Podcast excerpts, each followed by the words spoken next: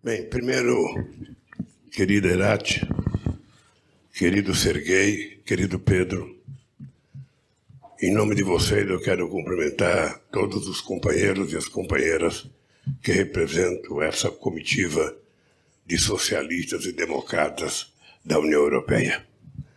Quero agradecer a presença do companheiro Aline Chinaglia, que é deputado federal do PT e também participa da nossa política internacional e agradecer à companheira Gleice por estar junto com vocês patrocinando essa reunião. Uh, eu guardo uma profunda recordação da minha viagem à Europa o ano passado. Eu lembro perfeitamente. O ano passado, não. Foi o ano é, passado mesmo. Eu lembro perfeitamente bem dos discursos que foram feitos no Parlamento Europeu Lembro do discurso extraordinário do ex-presidente Zapatero no Parlamento Europeu. Lembro da cortesia do primeiro-ministro alemão Olaf Schultz ao me receber, num momento em que era praticamente imprevisto ele me receber. Lembro do carinho com que o Macron me recebeu, da mesma forma que eu já tinha sido recebido pelo Chirac e pelo Sarkozy. Uh, o Pedro Sanches sabe, me recebeu de uma forma extraordinária e eu sou grato porque eu era apenas um candidato a presidente do Brasil numa situação difícil porque a eleição não está ganha. Uh, depois que nós fomos para a Europa, aconteceram muitas coisas no mundo. O Chile, nós ganhamos as eleições do setor de esquerda, Alberto Fernandes ganhou as eleições na Argentina embora esteja atravessando uma situação econômica complicada. O nosso companheiro Petro venceu na Colômbia, o que é uma, uma, uma graça, sabe, e um alento muito grande para os setores progressistas, democráticos e de esquerda na América do Sul. E nós estamos aqui no embate no Brasil para ver se nós conseguimos eh, recolocar a democracia na governança uh, brasileira. É, obviamente que essas coisas boas que aconteceram na Europa, nós participamos, sabe, indiretamente da ajuda da eleição do, do, do Macron, porque, na verdade, a gente tem uma relação mais profunda com o Melanchon, e o Melanchon foi uma surpresa excepcional, tendo quase 23% dos votos, ou seja, isso permitiu que a gente pudesse pedir para ele que no segundo turno ele tinha que trazer os votos dele para o Macron, e isso aconteceu. Ah, nós estamos recebendo a Ana Hidalgo aqui, ela está vindo ao Brasil, a prefeita de Paris. Mas também aconteceram coisas desagradáveis. A guerra da Ucrânia. Quer dizer, ah, para nós é muito claro que a gente não concorda, hipótese alguma, com a ocupação territorial de um país por outro país. Eu acho que a guerra foi precipitada, acho que faltou conversa, acho que faltou liderança, acho que faltou interesse de evitar a guerra. Porque as coisas sempre começam porque alguém quer. Eu sempre aprendi que quando um não quer, as coisas não acontecem. E eu penso que é, é, é lamentável que essa guerra esteja acontecendo, sabe, na, no, no, quintal da Europa, ou seja, a, a, Europa que passou por duas guerras mundiais muito sofrida, a Europa que é o modelo de bem-estar social que a humanidade conseguiu conquistar, de uma organização política razoavelmente avançada, não poderia estar sendo sabe, vítima de uma guerra, sabe, que não é diretamente na Europa, mas afeta economicamente a Europa, afeta energeticamente a Europa, afeta do ponto de vista alimentar a Europa e afeta do ponto de vista da tranquilidade. Então eu espero que a gente tenha força, sabe, que essa guerra termine o mais rápido possível e que a gente possa voltar a viver em paz que a Rússia possa viver em paz, que a Ucrânia possa viver em paz. É uma torcida que nós fazemos todo dia, principalmente porque nós moramos num continente em que não tem guerra. ah, graças a Deus, a América do Sul é uma parte do mundo em que, do ponto de vista do Brasil, o último contencioso foi com o Paraguai há mais de 150 anos atrás. E nós não queremos contencioso. E isso me faz dizer para vocês que o mundo precisa voltar à normalidade. É incrível, mas o mundo não está normal. As pessoas sabem que a questão climática é uma questão essencial para a sobrevivência do próprio planeta. Mas as pessoas temam em não respeitar o clima. As pessoas temem em fazer as coisas erradas. E eu acho que nesse aspecto o Brasil joga um papel excepcional e joga um papel de liderança. Vocês sabem que aqui no Brasil a gente não abre mão da soberania da Amazônia. Mas é importante lembrar que a Amazônia não é só nossa. Nós temos a Amazônia na Venezuela, nós temos a Amazônia na Colômbia, nós temos a Amazônia no Peru, nós temos a Amazônia no Equador, tem um pouco na Bolívia e até as Guianas, sabe? Tem as três Guianas. Uma delas francesa, e eu dizia para o Sarkozy, para o Macron, a França é o único país da Europa que faz fronteira com o Brasil. A maior fronteira da França fora da Europa é o Brasil. Então, o que é importante é a gente levar em conta qual é o papel do Brasil. Eu quero dizer para vocês que se nós ganharmos as eleições, vai ficar muito claro que o Brasil precisa da União Europeia. Nós precisamos de ajuda nós precisamos de parceria, seja do ponto de vista de investimento, seja do ponto de vista de troca, sabe, de, de, de, de ciência e tecnologia, seja do ponto de vista, sabe, da participação na construção de um mundo efetivamente, sabe, limpo, sem emissão de gás carbônico. E o Brasil pode ser protagonista nisso. E o Brasil pode utilizar a Amazônia para que da Amazônia a gente possa extrair da riqueza da biodiversidade o suficiente para sustentar quase 30 milhões de brasileiros que moram naquela região e outros que moram na Colômbia, no Equador, no Peru.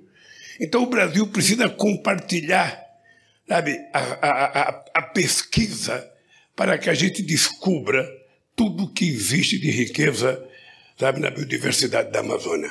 O Brasil não vai se fechar em Copa.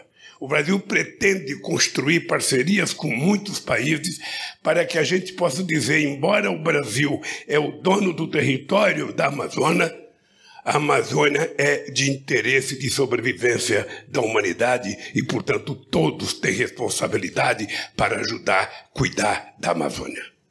A gente não quer transformar a Amazônia num santuário da humanidade.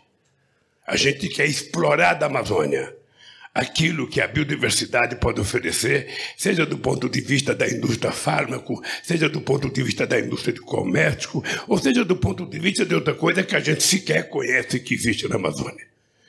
Bom, então, vocês precisam saber que se nós voltarmos a governar o Brasil, a nossa parceria com a União Europeia será mais forte do que foi quando a gente governou a segunda vez.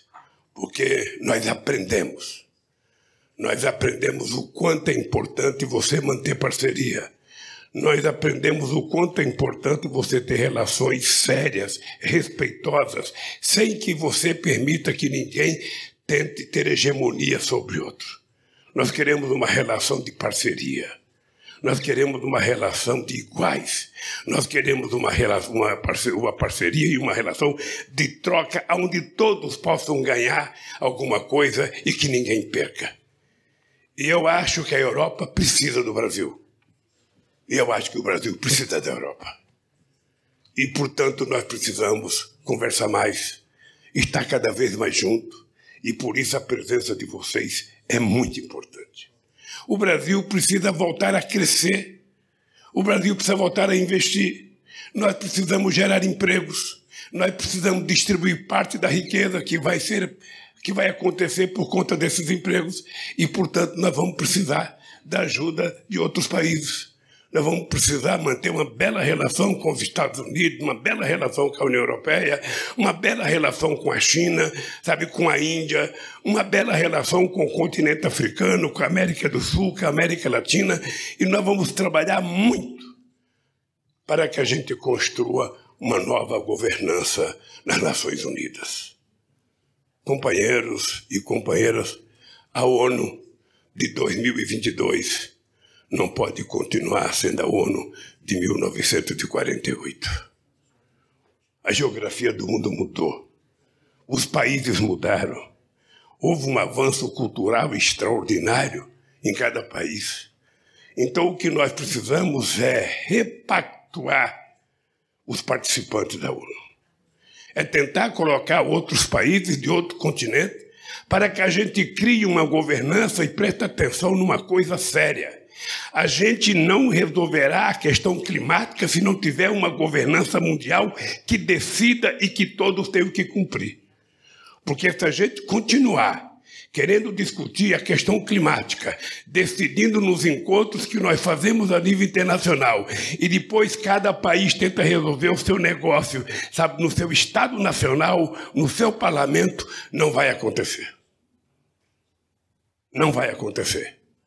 Eu lembro que quando nós fomos a Copenhague discutir a COP15, naquele instante o que se discutia era o seguinte: Estados Unidos e União Europeia queriam jogar a culpa da poluição na China. E os Estados Unidos estavam querendo, inclusive, apoiar a União Europeia para que não cumprisse o protocolo de Quioto. E foram convidar o Brasil. Só para você ter ideia, Irati, no mesmo dia, eu recebi telefonema de todos os líderes da Europa e recebi inclusive um telefonema do Obama do Força Aérea One. Me ligou do avião para dizer, Lula, nós outros queremos criar um fundo, um fundo verde para funcionar igual o FMI. Eu falei, Obama, pelo amor de Deus, não fala no FMI, que aqui no Brasil a gente tem o gerido FMI. Não nos interessa um fundo para funcionar igual a FMI. E o que, que nós dissemos? Obviamente que a China está poluindo muito. Mas eu quero saber se a Inglaterra e os Estados Unidos vão pagar a poluição histórica desde o tempo da industrialização. Porque se não pagar a dívida que tem com o ambiente, fica difícil a gente querer culpar os chineses. E agora é que eu estou percebendo que muitas das decisões que são tiradas em Paris, que são tiradas em todas as reuniões que participam o mundo, os ecologistas do mundo inteiro, depois elas não são colocadas em prática nos estados. Eu lembro, Irati, quando em 2007 e 2008, toda a Europa dizia que ia colocar 10% de etanol na sua gasolina. E não aconteceu. Eu lembro quando o Japão disse que ia colocar 3% de etanol na gasolina e não aconteceu. Eu, naquele ano, eu recebi mais de 90 empresas no Brasil querendo fazer negócio para a produção de etanol. Eu acho que enquanto o petróleo for barato, enquanto o petróleo tiver acesso a todo mundo, eu acho que muita gente não terá interesse em mudar a matriz energética do seu país. E você precisa ter consciência, Irati, que esse país é um dos países que tem a matriz energética mais limpa do planeta Terra. Primeiro, tem uma forte fonte de energia hídrica.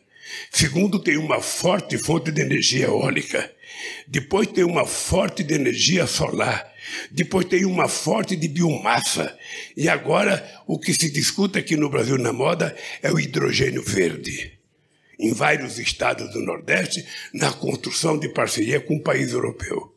E isso nós vamos querer trabalhar, porque o Brasil precisa crescer, o Brasil precisa se desenvolver. Não é possível que o Brasil seja o único país da, do mundo que está dentre das dez economias do mundo que não consegue dar um salto de qualidade. O nosso governo do Brasil chegou a ser a sexta economia do mundo. Eu lembro que eu brigava, brincava com o Sarkozy e com o Gordon Brown. Se prepare que nós vamos passar vocês e vamos pegar a Alemanha. Nós vamos ficar igual a Alemanha. Ou seja, o Brasil retrocedeu para a 12 economia. Então, eu estou dizendo isso para vocês, quando regressarem aos países de vocês, ter noção de que se a gente voltar a governar esse país, a nossa relação com a União Europeia será muito forte. O trabalho para que a gente possa fazer e concretizar o acordo, sabe, Mercosul, União Europeia, América do Sul, União Europeia, vai ser trabalhado com muita força por nós. Porque eu acho que nós precisamos, mais do que nunca, um dos outros. Então eu quero agradecer a presença de vocês agradecer o carinho com que vocês nos trataram na Europa e esperar que a Gleice Hoff, a nota presidente, e o Aloysio Mercadante devolva a vocês o carinho que vocês deram à Europa. Obrigado pela visita, obrigado por todos vocês. Espero que vocês aproveitem bem essa estada de vocês no Brasil.